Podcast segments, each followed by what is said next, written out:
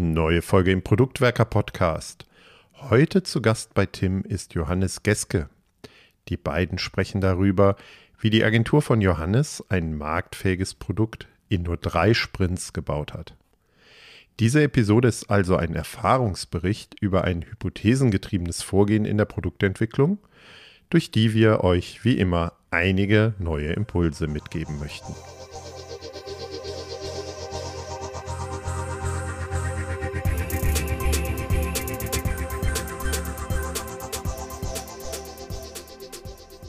Wir sprechen in diesem Podcast ja immer wieder über die Chancen und Risiken agiler Produktentwicklung und gehen davon eigentlich immer aus, dass wir sehr frühzeitig Risiken minimieren wollen in der Produktentwicklung, um eben nichts Falsches zu machen. Deshalb reden wir auch häufig darüber, in Iterationen inkrementell Produkte zu entwickeln. Und wie das in der Praxis aussehen kann, das wollen wir uns heute in einem Praxisbericht, der sehr spannend sein wird, mal angucken. Und in dem Zusammenhang begrüße ich den lieben Johannes Geske. Hallo, lieber Johannes. Hallo, Tim. Schön, dass du dabei bist. Äh, Johannes, du oder ihr mit Amazing Outcomes äh, arbeitet als Dienstleister unter anderem für Unternehmen und ihr, habt, ihr tragt das schon im Namen, ihr guckt auf Outcomes. Spannend. Ähm, und wir wollen uns das heute mal angucken, was ihr ja ganz konkret bei einem Kunden gemacht habt, um eben sehr schnell, sehr iterativ in nur ganz wenigen Sprints schon zu einem Produkt zu kommen, was viable ist. Aber bevor wir da einsteigen und bevor ich was Falsches über dich sage, Johannes, stell du dich doch mal kurz unseren Hörerinnen und Hörern selber vor. Sehr gerne. Erstmal vielen Dank, dass ich heute hier sein kann. Ja, mein Name ist Johannes Geske. Ich bin Gründer, Geschäftsführer und Product Owner bei Amazing Outcomes. Wir befähigen Teams und Führungskräfte durch Agilität großartige Lösungen zu entwickeln und dabei die komplexen Risiken der Entwicklung zu managen.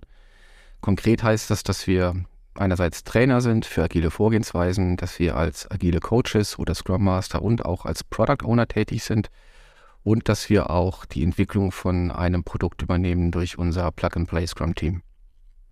Plug and Play oder Plug and Pray? Nee, Plug and Play, Plug hast and, du gesagt. Plug and Play Scrum Team, genau. Was heißt das, Plug and Play Scrum Team? Also ihr stellt komplettes Scrum Team zur Verfügung, was man so out of the box dann nutzen kann oder wie stelle ich mir das vor? Genau, das Plug and Play Scrum Team ist ein eingespieltes Team, das digital oder IT-Verantwortliche buchen können, um schneller Business Value zu liefern. Eingespielt heißt, das Team kann sofort loslegen, das Team verliert keine Zeit durch Teambuilding, weil es eben schon länger zusammenarbeitet die Beteiligten sich mit wenigen Worten verstehen. Der Auftraggeber verliert keine Zeit durch Recruiting von einzelnen Teammitgliedern. Und ja. das Team kann so auch schon direkt im ersten Sprint ein funktionsfähiges Produkt liefern. Ja, genau darüber wollen wir heute etwas konkreter mal reden, von einem äh, Auftrag, Projekt, wie auch immer, das schon ein bisschen eine Weile her ist. Ähm, wie sah das aus? Also was, was war der Kontext? Ihr seid angesprochen worden, hier könnt ihr mal äh, Produkte entwickeln oder kanntest du den, den Kontext schon vorher? Wie war das? Ein größeres internationales Unternehmen, nämlich ein Hersteller von Baustoffen, ist auf uns zugekommen und hat uns von einer Herausforderung berichtet. Die haben vor einiger Zeit einen B2B Online-Shop entwickelt, um einen Großteil der Kunden das, äh, den, den, Kauf von, den Kauf von Produkten zu erleichtern. Und dieser Online-Shop, der hat nicht die Erwartungen erfüllt, die das Unternehmen eben an diesen Online-Shop hatte. Das heißt, zu wenige der Kunden haben diesen Shop tatsächlich genutzt. Über den Shop sind zu wenige, zu wenig Umsatz, ist zu wenig Umsatz generiert worden. Und wir wurden mit der, mit der Frage konfrontiert, wie können wir dieses Problem lösen? Es gab in-house auf Seiten des Auftraggebers einige Ideen, wie das Problem zu lösen wäre. Das Problem war, dass diese Ideen im stillen Kämmerlein ähm, ersonnen wurden. Das heißt, der Kunde wurde nicht gefragt, deren Kunden wurden nicht gefragt. Und das stellt natürlich ein großes Risiko dar. Nämlich das Risiko, dass dieses Unternehmen jetzt sehr viel Zeit und Geld investiert, um diese Idee umzusetzen und sich dann erst am Ende herausstellt, dass deren Kunden sagen, das ist nicht das, was wir brauchen. Da sind wir ins Spiel gekommen und haben entsprechend gesagt, wir könnten früher herausfinden, ob eure Ideen Ideen sind, die auch eure Kunden tatsächlich nützlich finden. Ja, das, das finde ich spannend. Das, das, genau darum geht es ja meiner Ansicht nach immer, frühzeitig herauszufinden, was für Risiken könnten hier bestehen. Wir haben ja schon einige Folgen dazu gemacht. Stichworte sind Product Discovery oder die Four Big Risks der Produktentwicklung. Weil alles, was man frühzeitig rausfindet, kann ich entweder mitigieren, sprich dagegen arbeiten, oder diese Produktentwicklung im Zweifel auch sein lassen oder frühzeitig abbrechen. Und das spart ja bares Geld. Das heißt, hier ging es ganz konkret um einen B2B-Online-Shop als äh, Desktop, Mobile, beides, Tablet. Wie, wie war da der Kontext? Technologie unabhängig. Der Online-Shop muss immer da sein, wo der Kunde gerade ist, wenn er feststellt, dass er Produkte bestellen muss, um weiterhin seine Aufträge zu erfüllen. Vielleicht sollte ich das ein bisschen ausführen. Das Unternehmen ist ein Baustoffhersteller und deren Kunden sind einerseits Handwerker, Bauunternehmer, Architekten, also alle die, die an, ähm, an Bauten beteiligt sind. Und je nachdem, wo diese Personen sich gerade befinden, das kann sein im eigenen Betrieb, im Büro, im Lager oder auf der Baustelle, stellen sie fest, sie brauchen Nachschub, um ihr Gewerk entsprechend ähm, durchführen zu können. Und dann wäre es natürlich sehr hilfreich, wenn sich der Online-Shop immer dort befindet oder auch von dort aus zugänglich ist, wo sich gerade der Benutzer befindet. Insofern haben wir gesprochen über einen Online-Shop, der sowohl auf den Mobilfunkgeräten funktioniert, Smartphones oder eben auch auf dem, auf dem PC. Jetzt wissen wir alle, einen kompletten Online-Shop zu bauen, ist eine etwas größere Herausforderung. Was heißt oder wie startet man dann? Also wie, wie seid ihr rangegangen, um die ersten Risiken möglichst schnell zu finden? Und wie viel Zeit ist euch überhaupt gegeben worden? Wir haben vereinbart mit dem Kunden, dass wir drei Sprints arbeiten, wobei unser Auftraggeber nach jedem Sprint die Möglichkeit hatte zu sagen, dass das Produkt, wie wir es entwickelt haben, ausreichend ist und damit das Projekt beendet ist oder eben fortgesetzt wird um einen weiteren Sprint. Das heißt, unser Auftraggeber hat uns für jeden Sprint bezahlt und konnte am Ende eines jeden Sprints entscheiden, das Projekt fortzusetzen oder eben einzustellen. Wie lang waren Als, die Sprints? Die waren bei uns zwei Wochen lang. Okay, das also dreimal zwei Wochen ist ja jetzt nicht so richtig viel. Sechs Wochen, genau. Wir, ja. haben, wir haben in der Tat sechs Wochen gebraucht von der Idee bis zu einem funktionsfähigen Produkt, das 15.000 Kunden unseres Auftraggebers nutzen können. Krass. Äh, okay, also ich glaube, das macht klar, weshalb das jetzt spannend ist, dran zu bleiben. Also in drei Sprints, a zwei Wochen, bis zur ja, Marktreife des Produkts inklusive ja, Validierung von Hypothesen in diesen drei Sprints und jederzeit Ausstiegsmöglichkeit für den Kunden. Äh, wie haben die euch beauftragt? Time Material Festpreis oder wie lief das? Es Festpreis, Festpreis pro Sprint. Okay. Das ist, ist, das transparenteste für unseren Auftraggeber. Das heißt, er konnte sich ausrechnen, was kosten ihn drei Sprints maximal. Und das Risiko war damit natürlich eben auf die Dauer eines Sprints beschränkt. Ne? Am Ende eines Sprints gibt es entweder ein Produkt und der Auftraggeber entscheidet sich zu sagen, das ist vom Ergebnis her gut, wir würden gerne darauf aufbauen, wir beauftragen den nächsten Sprint. Oder der Auftraggeber sagt, ähm, das Produkt, wie wir es jetzt vor uns sehen, ist ausreichend, wir brauchen keinen weiteren Sprint. Oder im schlimmsten Fall der Auftraggeber sagt, äh, wir haben uns hier verrannt, die Idee ist nicht gut, wir können sie vielleicht nicht umsetzen, der Kunde will sie nicht haben. Ähm, insofern ist dann das, das finanzielle Risiko auf die Dauer eines Sprints und die Kosten eines Sprints beschränkt. Okay. So, zum, zum Thema Festpreissprints äh, oder Festpreisentwicklung äh, haben wir hier auch schon mal eine Folge gemacht, werden wir verlinken, müssen wir jetzt nicht zu tief reingehen. Aber was mich ganz speziell dann interessiert, ist die Frage erstens, wie habt ihr diesen Preis pro Sprint ermittelt oder beziehungsweise das wisst ihr vielleicht aus dem Plug-and-Play-Ansatz heraus.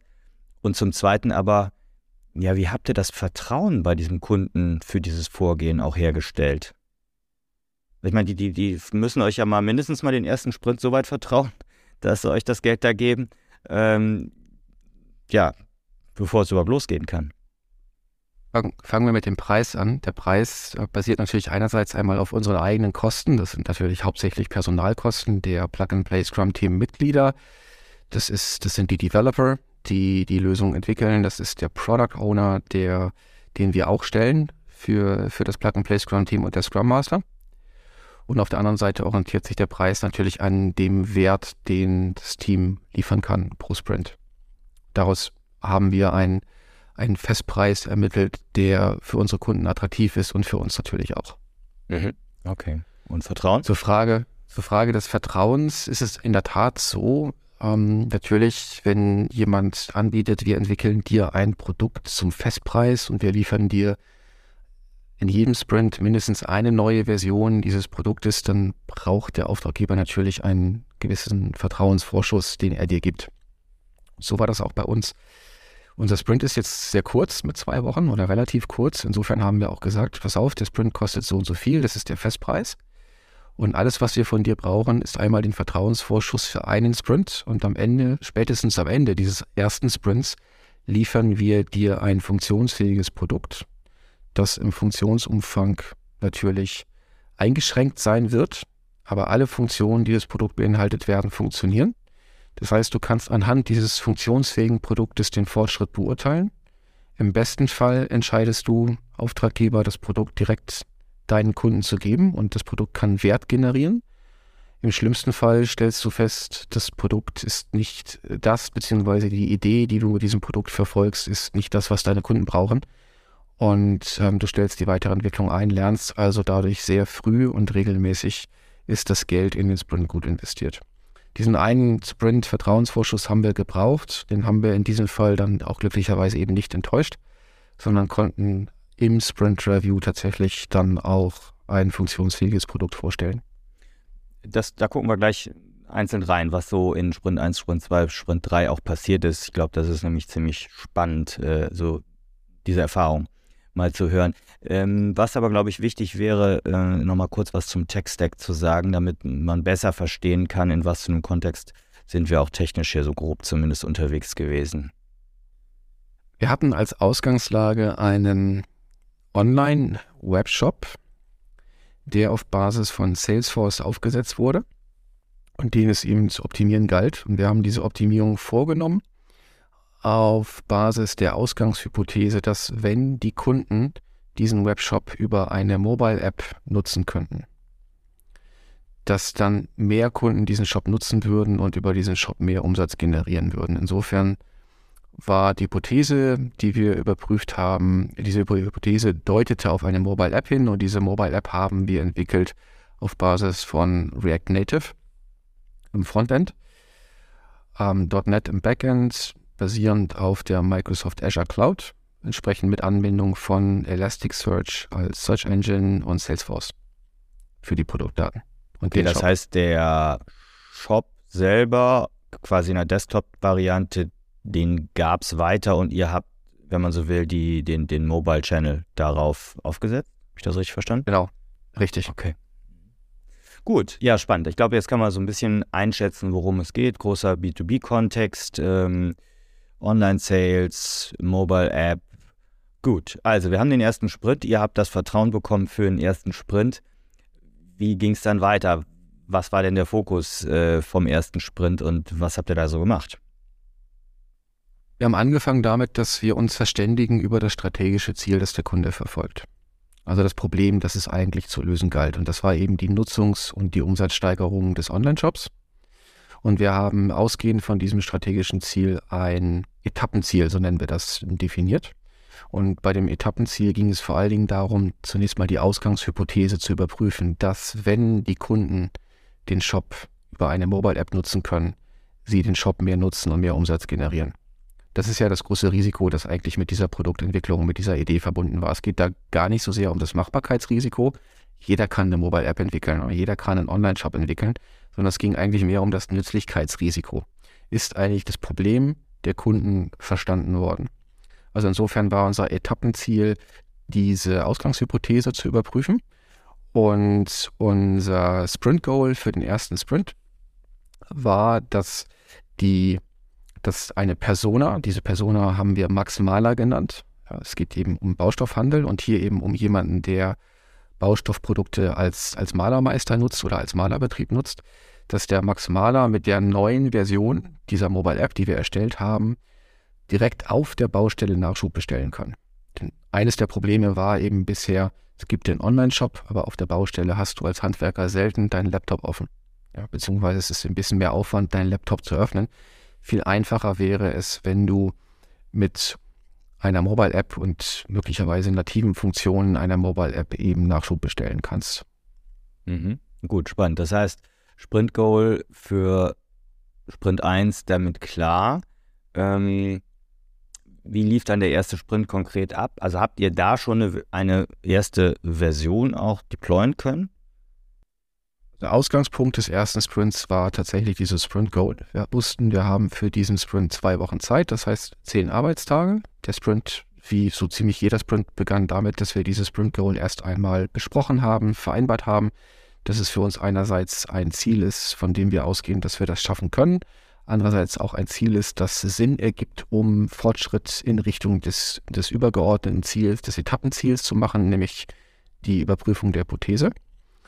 Und dann haben wir angefangen, eine allererste minimalistische Version dieser Mobile App durch unsere Build Pipeline zu deployen, sodass wir auch wissen können, die Pipeline funktioniert und wir können auf Knopfdruck jederzeit eine neue Version dieser Mobile App entwickeln. Und diese minimalistische Version, die, die konnte nichts, was für den Kunden sinnvoll ist, hat aber für uns direkt am ersten Tag des Sprints bewiesen, wir sind in der Lage, auf Knopfdruck eine neue Version der Mobile App zu entwickeln.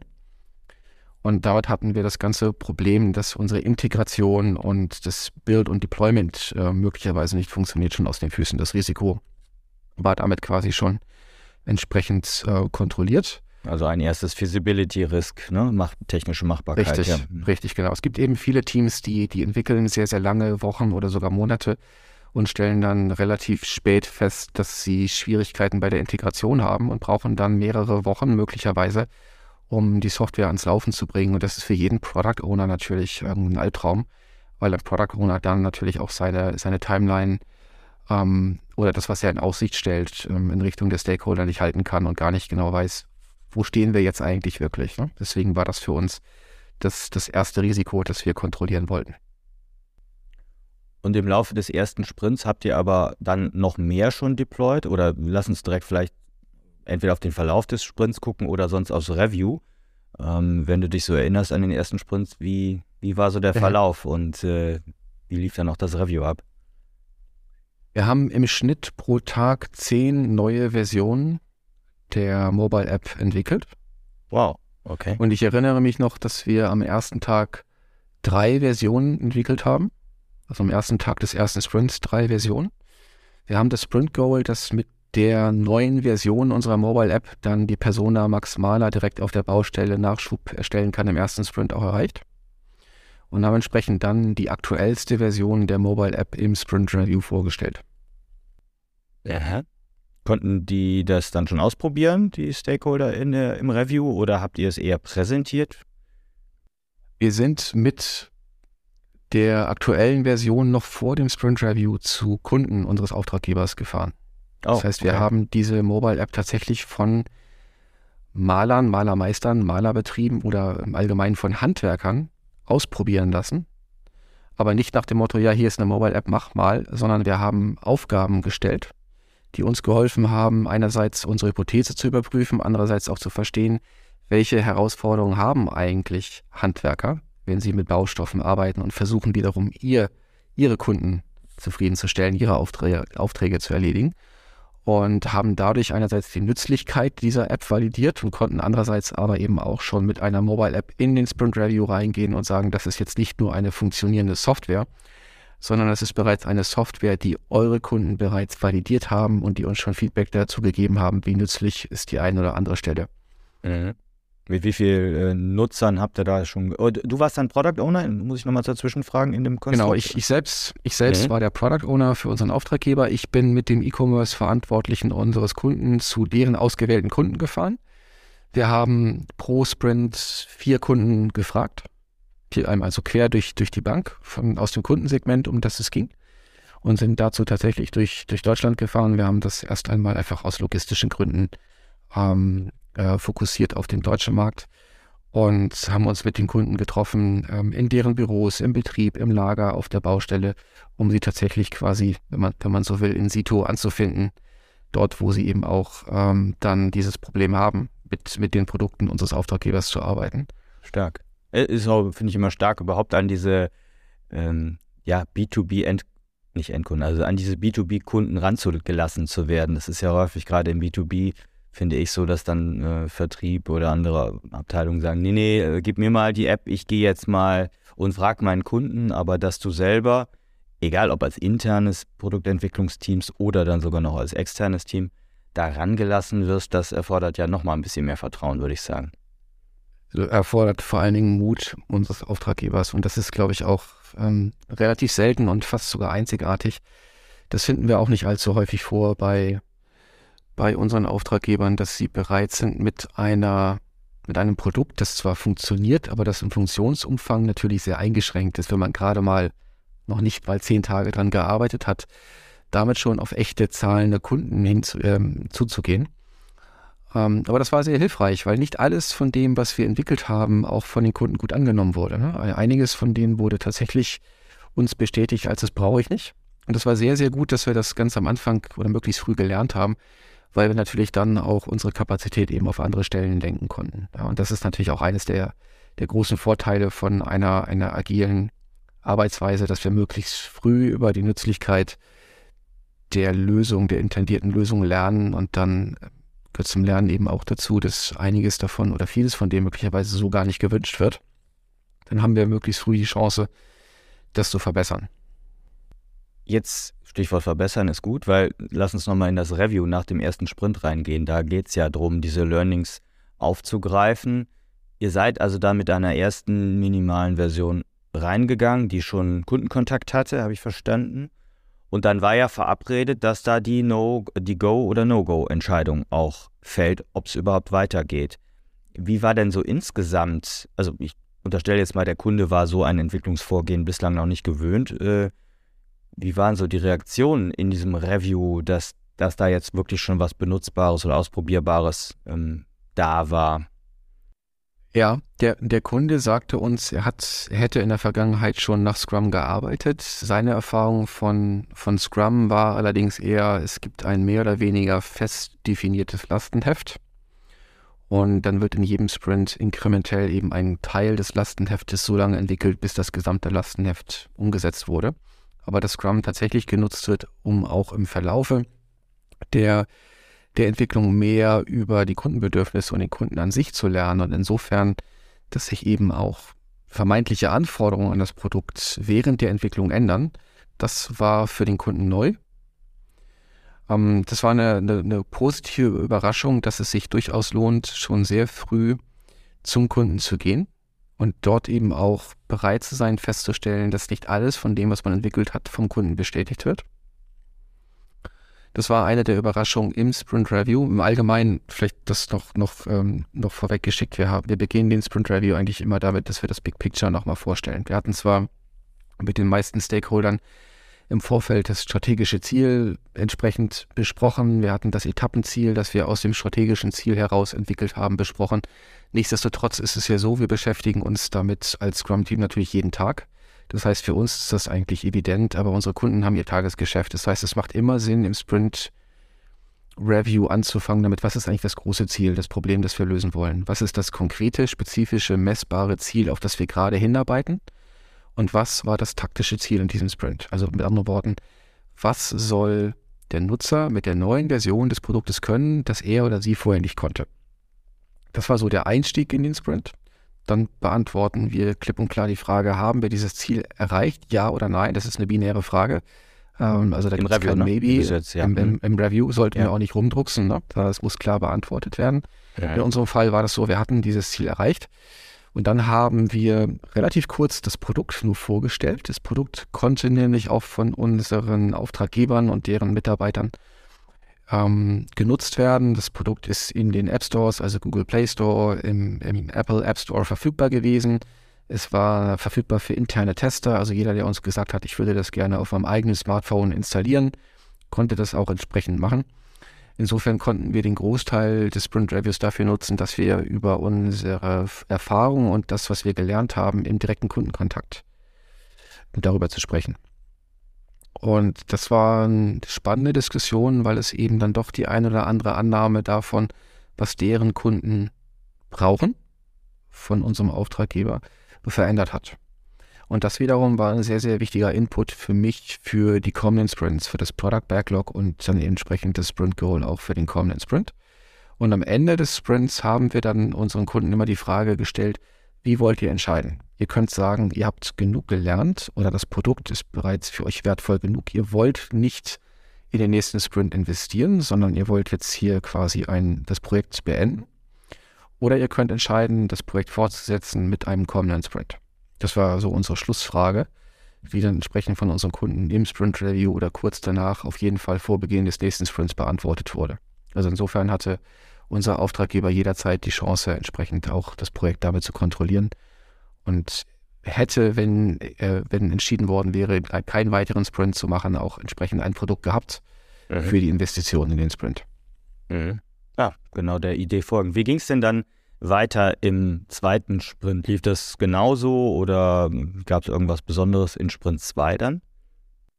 Wir haben auch im zweiten Sprint das Etappenziel verfolgt und wir haben im Laufe des zweiten Sprints das Etappenziel, nämlich die Überprüfung der Ausgangshypothese, eine Mobile App würde helfen, überprüft, äh, entsprechend erreicht. Also wir haben das Etappenziel dadurch erreicht, wir konnten die Hypothese überprüfen.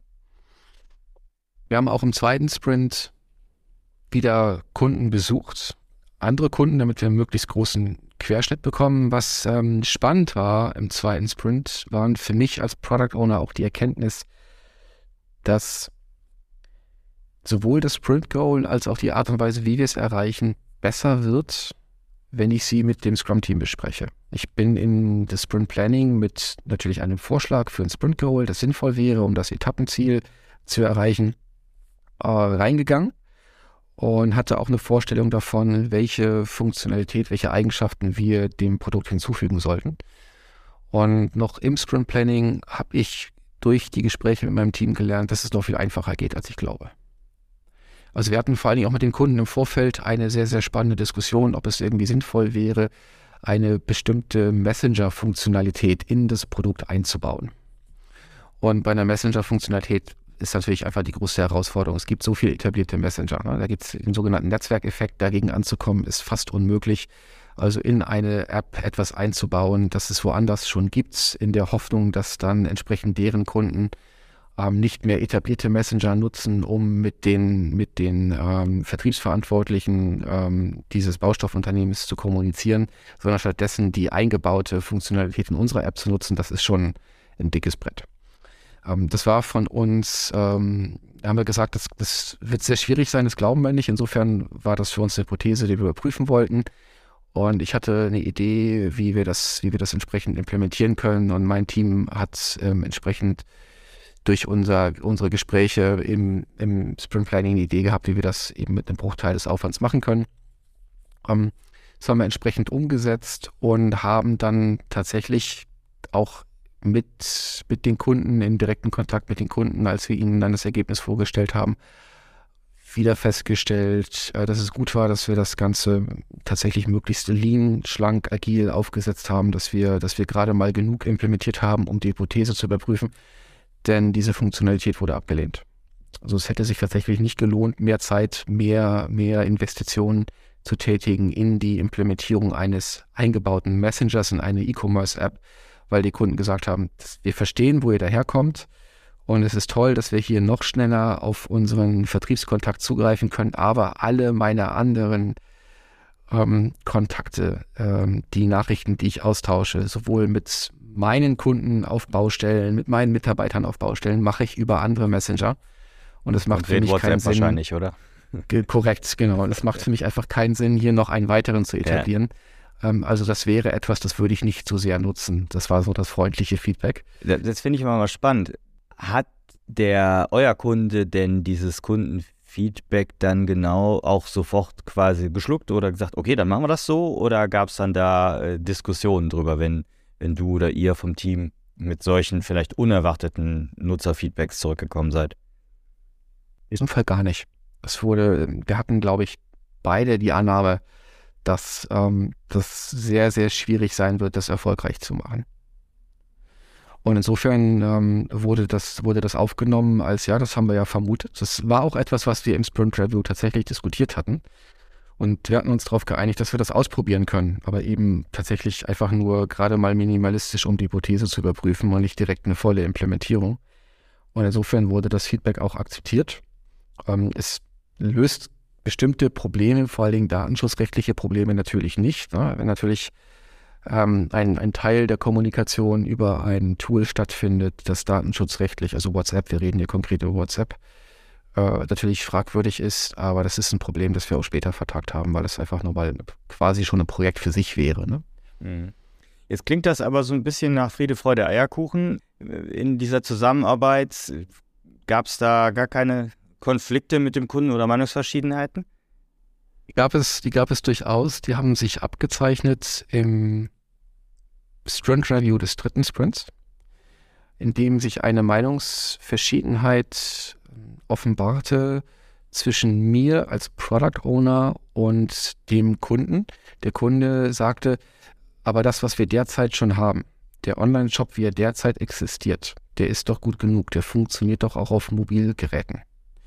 Und meiner Meinung, dass es eben durchaus einen Unterschied gibt zwischen einer, einem, einem Webshop, der auch responsiv ist und auf einem Mobilfunkgerät funktioniert, oder einem Webshop, der nativ implementiert ist, zumindest in, in wichtigen Stellen, um einfach native Funktionen bereitzustellen, beziehungsweise eben einfach das Einkaufserlebnis, wenn man das so, so nennen will, zu vereinfachen.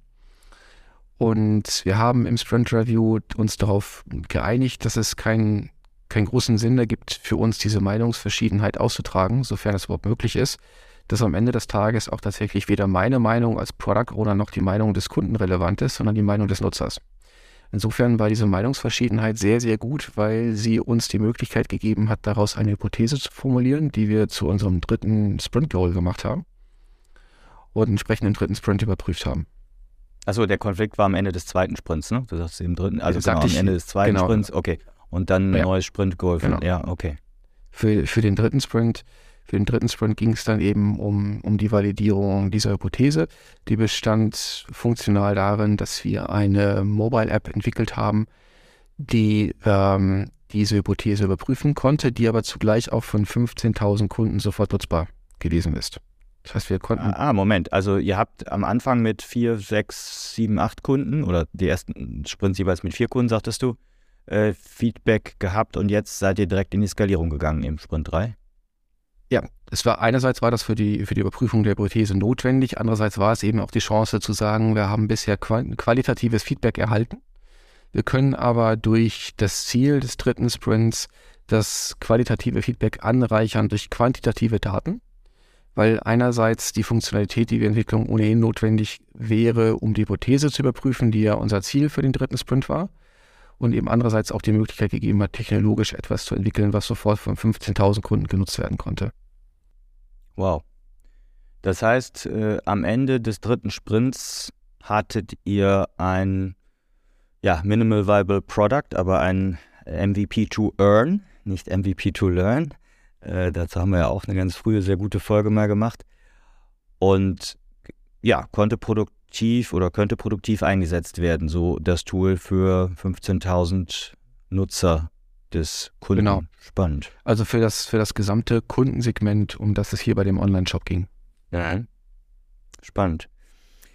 Ja, danke erstmal für diesen Abriss und dass du uns so ein bisschen mitgenommen hast durch diese ersten drei Sprints. Das ist ja schon erstaunlich, wenn man sonst so weiß und erlebt, wie äh, was so passiert in einem Sprint oder zwei Sprints, dass ihr so viel Feedback, darum geht es ja in Scrum, äh, ne, kontinuierlich frühzeitige Feedback-Zyklen, zu erlangen, so viel und frühes Feedback reingeholt habt. Ähm, ich würde gerne noch mal so ein bisschen auf die Metaebene an der Stelle gehen. Ähm, du hast ja immer wieder gesagt, dass ihr Hypothesen aufgestellt habt, die dann zum Teil auch in Sprintziels überführt habt.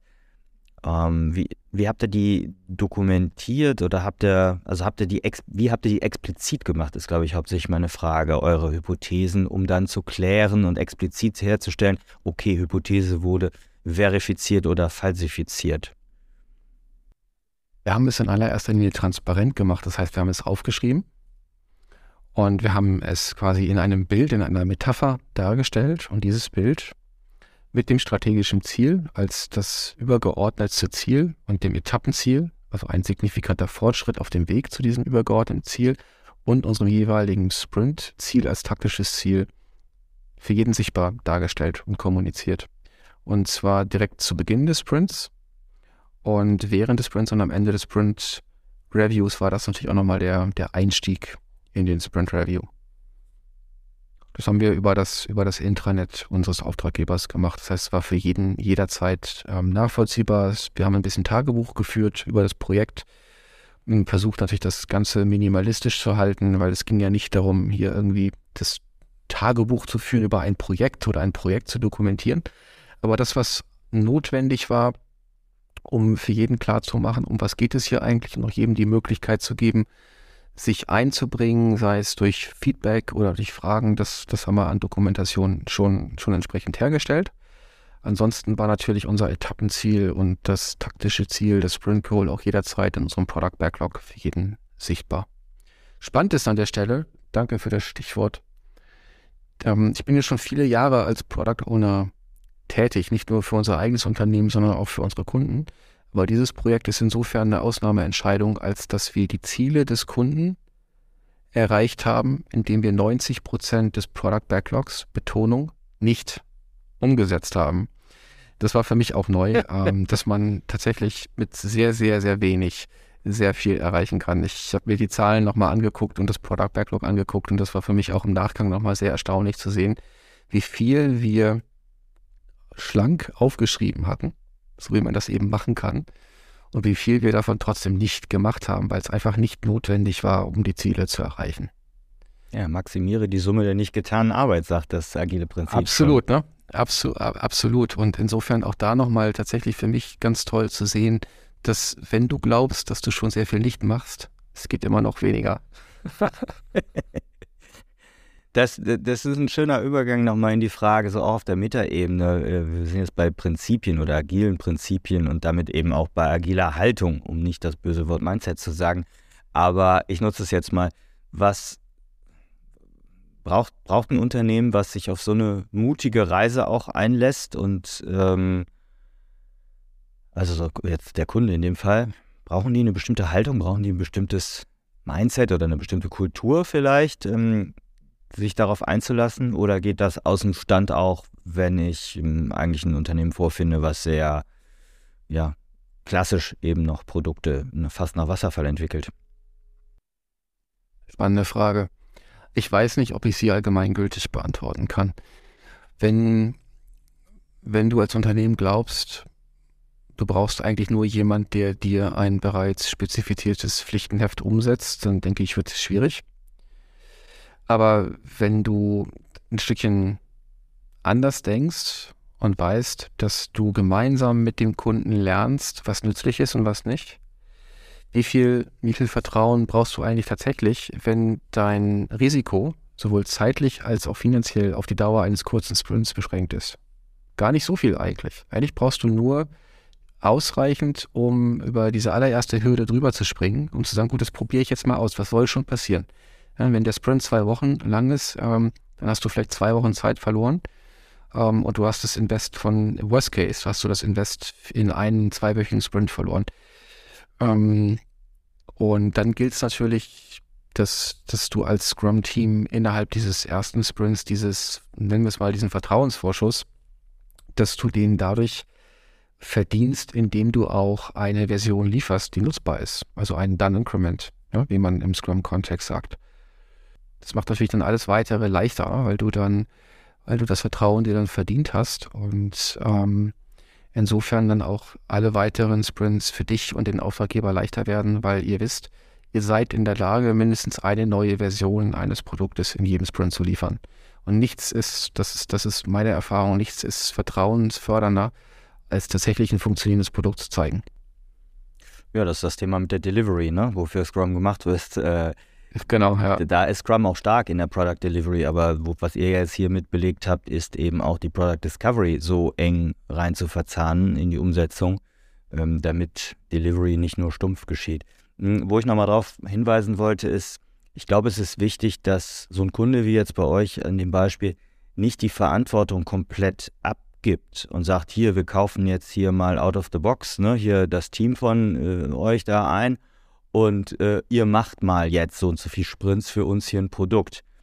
In der eigentlichen Umsetzung und Delivery, ja, das kann man externalisieren, aber ich glaube, in der Product Ownership, in der Stakeholder-Sicht, in der auch um eine Entscheidung zu treffen, um Feedback zu geben, e-, eben wie du es gesagt hast, auch euch dann den Zugang zu den, zu den eigentlichen eigenen Kunden zu verschaffen und mitzulernen mit dem externen Dienstleister, das finde ich ganz wesentlich und wird oftmals, finde ich, vernachlässigt. Ne? Also es ist, darf nicht so ein Ablasshandel sein nach dem Motto, ich gebe jetzt Geld an eine externe Company, macht uns mal, sondern man bleibt damit selber im Boot als Auftraggeber. Das finde ich wichtig hinzuweisen. Du musst dir als Auftragnehmer, das betrifft jetzt vor allen Dingen mich als Product Owner, tatsächlich aber auch das Produkt und das Problem, um das es geht, zu eigen machen. Das habe ich auch getan. Also ich habe so gehandelt, wie ich gehandelt hätte, wenn es mein Unternehmen gewesen wäre, das mein eigenes Team finanziert und wenn es meine Kunden gewesen wäre. Und das Ganze ist so weit gegangen ähm, von, unserem, von unserem Engagement und Involvement in die Lösung des Problems, dass wir dem Kunden auch vorgeschlagen haben, dass wir auch in Zukunft die Entwicklung der Lösung übernehmen. Und zwar dann nicht mehr zum Festpreis, sondern für eine Beteiligung am Mehrumsatz. So sehr ja. haben wir in unsere eigene Lösung geglaubt ja. und, und entsprechend vertraut. Sehr schöne Geschichte, Johannes. Jetzt zum Abschluss der Folge haben wir immer so üblicherweise nochmal die Frage nach dem finalen Tipp. Ich will sagen, wenn jetzt eine Hörerin, Hörer das sich angehört hat und denkt, oh ja, egal ob ich jetzt intern bin oder das als externer Dienstleister machen möchte, so möchte ich auch mal eine Produktentwicklung starten mit so äh, ganz wenigen Sprints und eben diesen schnellen Feedback-Zyklen, von denen du gesprochen hast. Gibt es so die ein, zwei, äh, vielleicht auch drei ganz knackigen Sachen, wo du sagst, vielleicht hast du sie auch schon genannt, darauf würde ich achten, damit solltest du starten, das solltest du dir angucken oder was ist das äh, Erfolgsgeheimnis, was du äh, ein bisschen rausgeben kannst, wenn man in die Richtung mal loslegen will? Wir haben nicht mehr die Zeit, uns ein halbes Jahr oder sogar länger einzuschließen und im stillen Kämmerlein ein Produkt zu entwickeln. Denn dafür verändern sich die Rahmenbedingungen viel zu schnell, zum Beispiel die Wirtschaftslage oder die Lösung unserer Wettbewerber oder aber auch die Kundenbedürfnisse oder unser Verständnis von diesen Kundenbedürfnissen. Und daher müssen wir uns in die Lage versetzen, schneller Lösungen zu entwickeln. Und dazu brauchen wir einerseits als Ausgangslage ein bedeutendes Problem, das es sich wirklich lohnt, auch zu lösen. Zweitens ein motiviertes Team, das dann auch noch in der Lage ist, also fähig ist, dieses Problem zu lösen. Drittens, wir müssen dieses Team befähigen, sich auf dieses Problem und die Lösung fokussieren zu können. Das heißt, die Entwicklung dieser Lösung kann nicht neben einem Tagesgeschäft, das dieses Team noch zu erledigen hat, funktionieren. Wir brauchen weiterhin ähm, die Entwicklung nah am Kunden, idealerweise sogar so, dass in der Entwicklung die Kunden integriert sind. Und dafür brauchen wir ein empirisches Vorgehen, durch das wir früh und häufig lernen können, und zwar gemeinsam mit den Kunden und den Nutzern, was tatsächlich wirklich eine nützliche Lösung ist. Wer das nochmal in Ruhe nachlesen will oder sich für Details interessiert, Dazu haben wir vor kurzem erst unsere Case Study über das Plug-and-Play Scrum Team veröffentlicht. Okay, prima. Das können wir auf jeden Fall gerne äh, ja, verlinken im Blogpost, in den Show Notes, beziehungsweise wird man bei euch auf der Seite, wie war das, amazing-outcomes.de auch schnell finden. Hm, wer noch Fragen hat, kann sich wahrscheinlich auch direkt an dich wenden. Ähm, wo bist du am liebsten? Per, per LinkedIn zu erreichen oder über einen Kontakt auf der Website? Was magst du? Am schnellsten geht es tatsächlich über LinkedIn. Einfach nach Johannes Geske suchen oder Amazing ähm, Outcomes oder auch über unsere Website www.amazing-outcomes.de. Super. Das werden wir auch noch alles verlinken. Vielen Dank, Johannes, für deine Zeit, die du genommen hast. Vielen Dank für den coolen Erfahrungsbericht. Und äh, ich wünsche euch viel weitere äh, Erfahrungen. Vielleicht sind sie auch nicht alle so positiv. Ja, auch wenn ihr mal einen Fail habt, kommt mal gerne wieder. Lass uns darüber nochmal sprechen, äh, weil auch das gilt es ja zu lernen und Feedback auf diesen äh, Einsatz von solchen Plug-and-Play-Scrum-Teams zu haben. In dem Sinne, herzlichen Dank, dass du die Zeit genommen hast und ähm, ihr da draußen nehmt euch was mit als Anregung und seht die Hoffnung, die es da gibt. Ja, es ist möglich, ein marktfähiges Produkt in sechs Wochen zu entwickeln. Alles Gute und dir vielen Dank, Johannes. Sehr gerne.